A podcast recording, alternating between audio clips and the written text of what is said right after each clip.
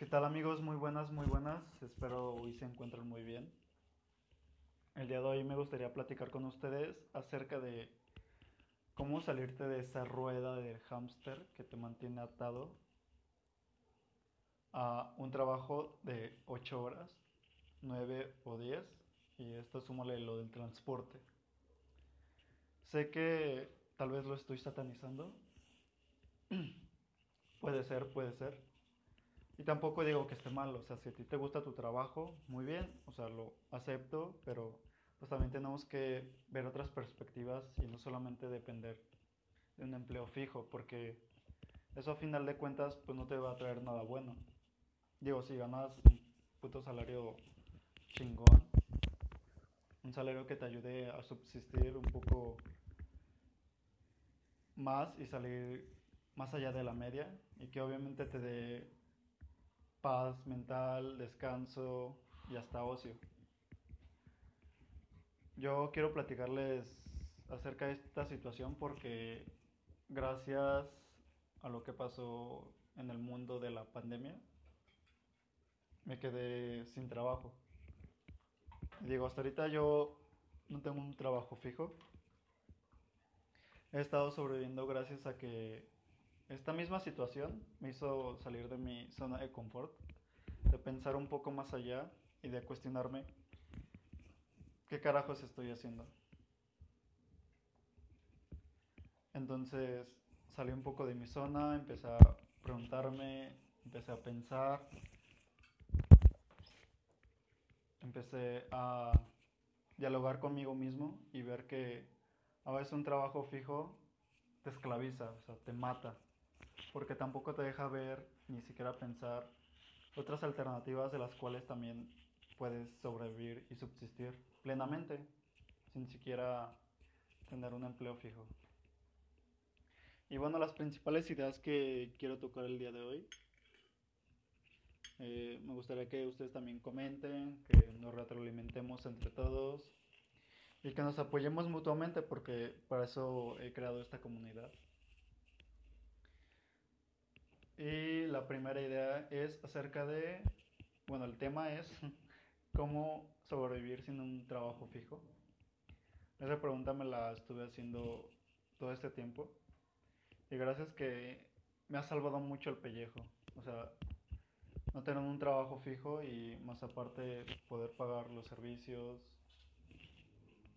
eh, el agua, la luz, el gas, o sea, todo, prácticamente todo y mantenerme como en una zona no tan cómoda, porque obviamente se trata de salir de la zona de confort, de esa zona incómoda, pero es bueno, o sea, no digo que esté malo.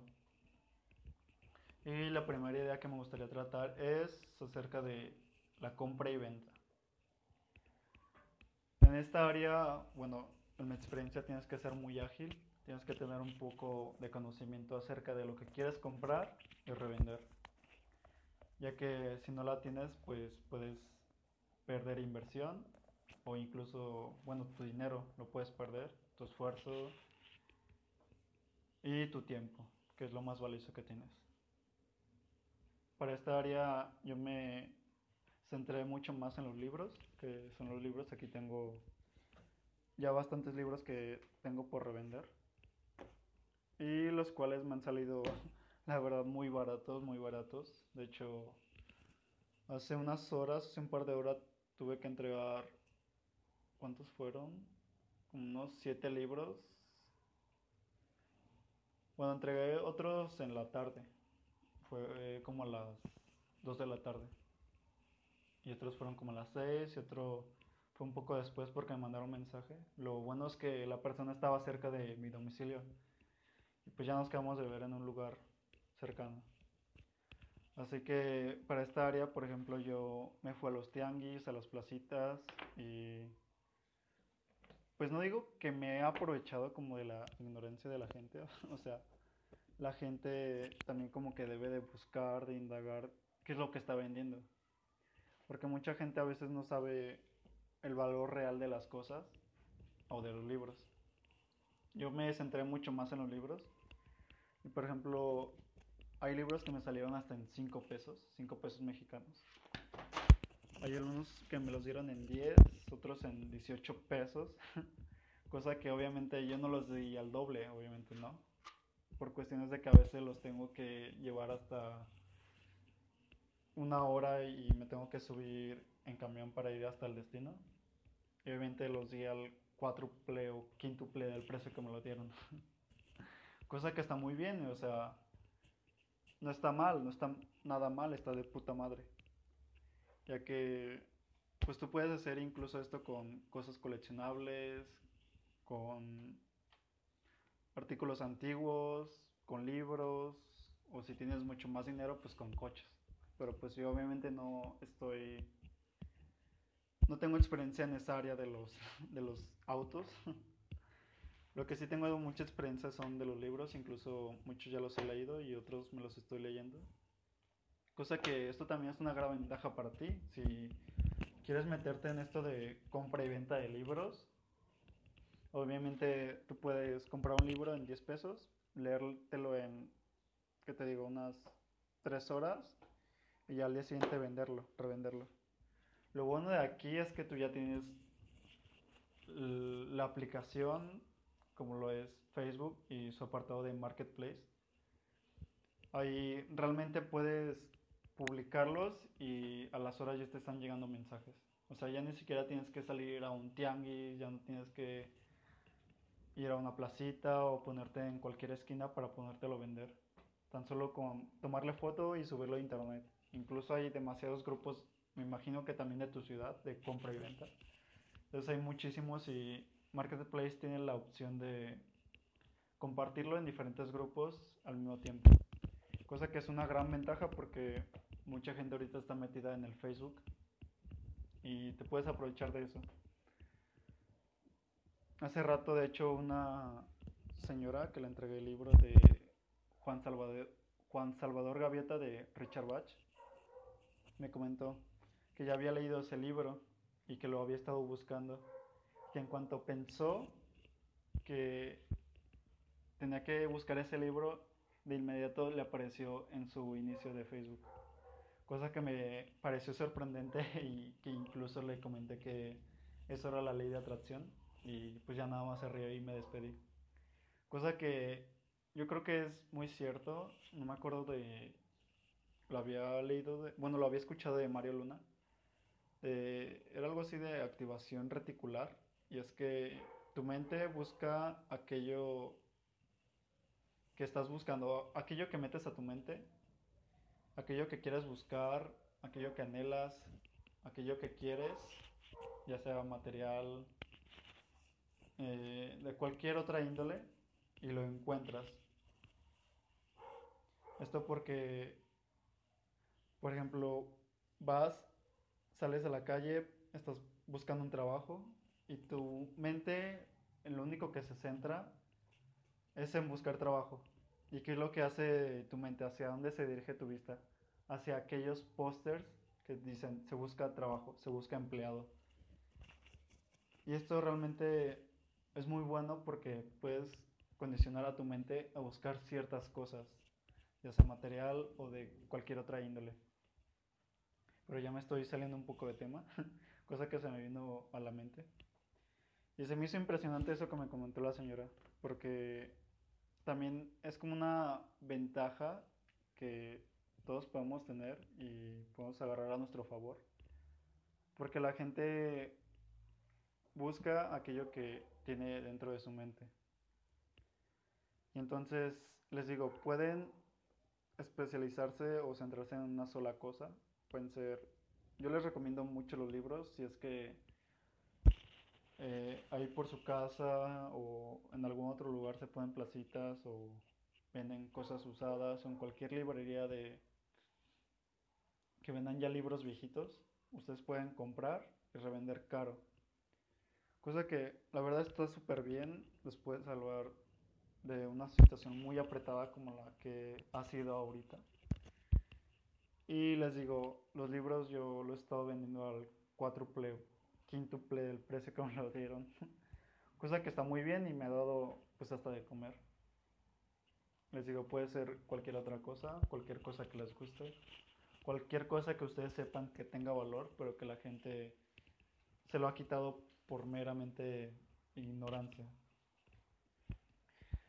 Y el segundo punto que quiero tratar con ustedes es vender a través de redes sociales con tu marca personal. Todos podemos ya crear una marca personal de lo que sea, absolutamente de lo que sea. Puede ser hasta de un fandom de Star Wars, de Harry Potter, si quieres. Subes memes, subes información valiosa, subes información divertida, memes, cualquier otra cosa que a la gente le guste. Pero obviamente también tienes que dar contenido de valor. Obviamente sé que no todo en las páginas de Facebook son memes, también es buena información, información como esta que te pueda ayudar y espero que les pueda estar ayudando. Y obviamente esto también puede requerir tiempo, esfuerzo y hasta dinero si es que quieres meter si quieres meter publicidad.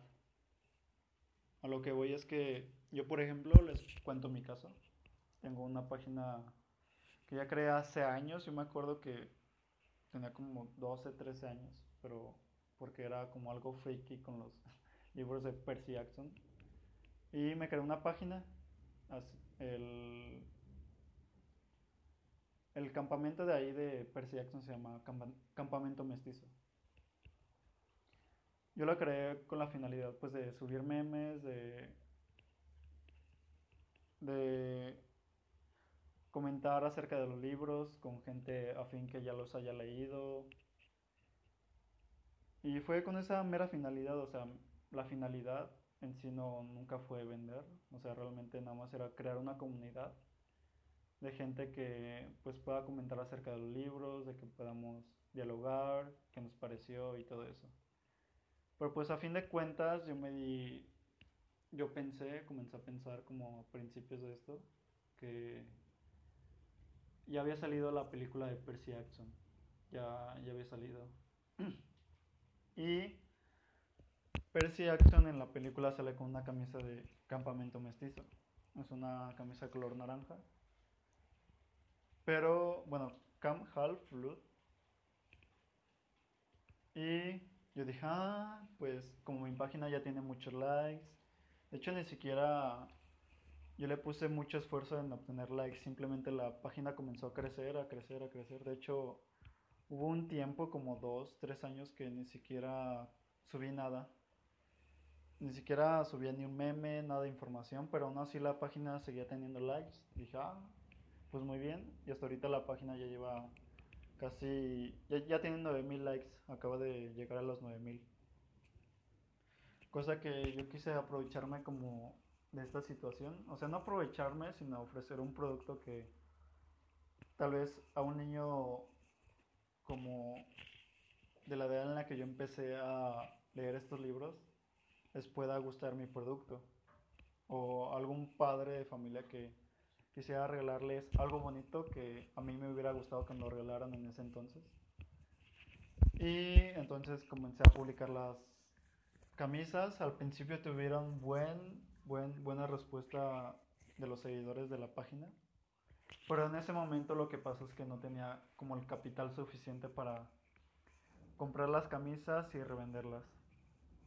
Afortunadamente tuve un golpe de suerte un día estaba platicando con mi hermana y hablamos, bueno, comenzó la plática y ella me dijo que, bueno, tenía un grupo de camisas personalizadas y le comenté que si me podía hacer unas para yo poder revenderlas a través de mi página. Y me dijo, sí, a mí me las dan a precio de mayoreo. Si quieres, mándame cómo van a ir las camisas y pues yo te las mando con mi amiga para que me las haga y pues a ti yo te las doy a precio de mayoreo porque ella ya tiene mucha experiencia en ventas y a ella le dan precio gracias a eso, a que ya es clienta de, de la persona que las hace. O sea, no las hace mi hermana, sino ella simplemente es clienta y fue como un apalancamiento muy, pero muy bueno que me ayudó incluso a ahorrarme dinero del cual otra persona me pudo cobrar un poco más caro la camisa y yo tener que dar las más caras y obviamente la gente suele buscar el mejor precio. De hecho creo que es el mejor precio que tengo yo porque en Mercado Libre y en otras páginas están un poco más caras. Entonces, a lo que voy. Tú puedes aprovechar tu marca para vender un servicio, camisas, tazas, lo que sea que a la gente le pueda gustar y que obviamente a ti te hubiera gustado comprar o que comprarías. Porque una ley muy importante es que nunca vendas aquello que tú no comprarías.